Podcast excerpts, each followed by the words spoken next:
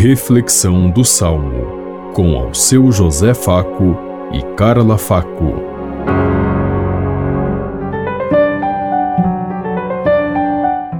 Paz e bem a todos os ouvintes que estão em sintonia conosco. Hoje, 25 de janeiro, celebra, a igreja celebra a conversão de São Paulo e meditemos o Salmo 116.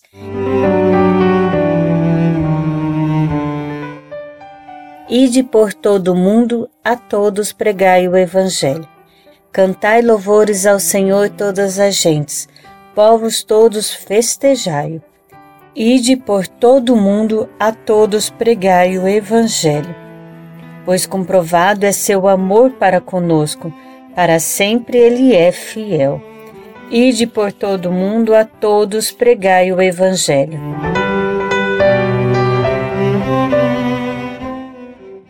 Ide por todo o mundo e a todos pregai o Evangelho. Hoje nós recordamos a conversão de Paulo. Paulo foi o grande apóstolo da palavra. Paulo foi aquele que mais levou a boa notícia de Deus e o projeto de Jesus Cristo às comunidades.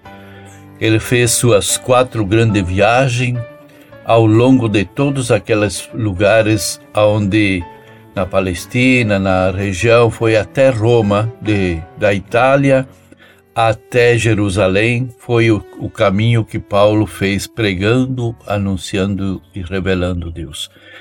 Talvez o cristianismo não tivesse se expandido tanto se não fosse São Paulo.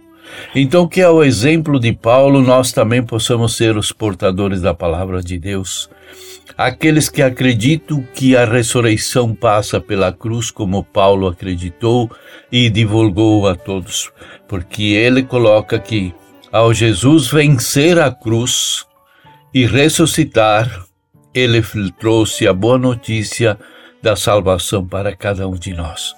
Então, que nós sejamos também aqueles que tenham a coragem de denunciar as injustiças e denunciar tantos que hoje estão crucificados por dívida, por sofrimento, por dor, por angústia, por perseguição, por ódio, por tantas injustiças que o mundo apresenta, para que, como Paulo, possa se libertar e caminhar junto de Deus, sentir a graça e a presença de Deus e continuar fazendo o profetismo, realizando o profetismo em todos os cantos e lugares. Sejamos nós o sinal da boa notícia de Deus em todos os, os confins da terra, como nos diz o Papa Francisco. Estejamos lá aonde a injustiça machuca as pessoas para sermos sinal de vida e libertação e que o pão nosso de cada dia, que nesse ano nós vamos celebrar na campanha da fraternidade, seja o alimento da vida para todos. Pensemos em tudo isso quanto eu lhes digo. Até amanhã, se Deus quiser. Amém. Você ouviu Reflexão do Salmo com ao seu José Faco e Carla Faco.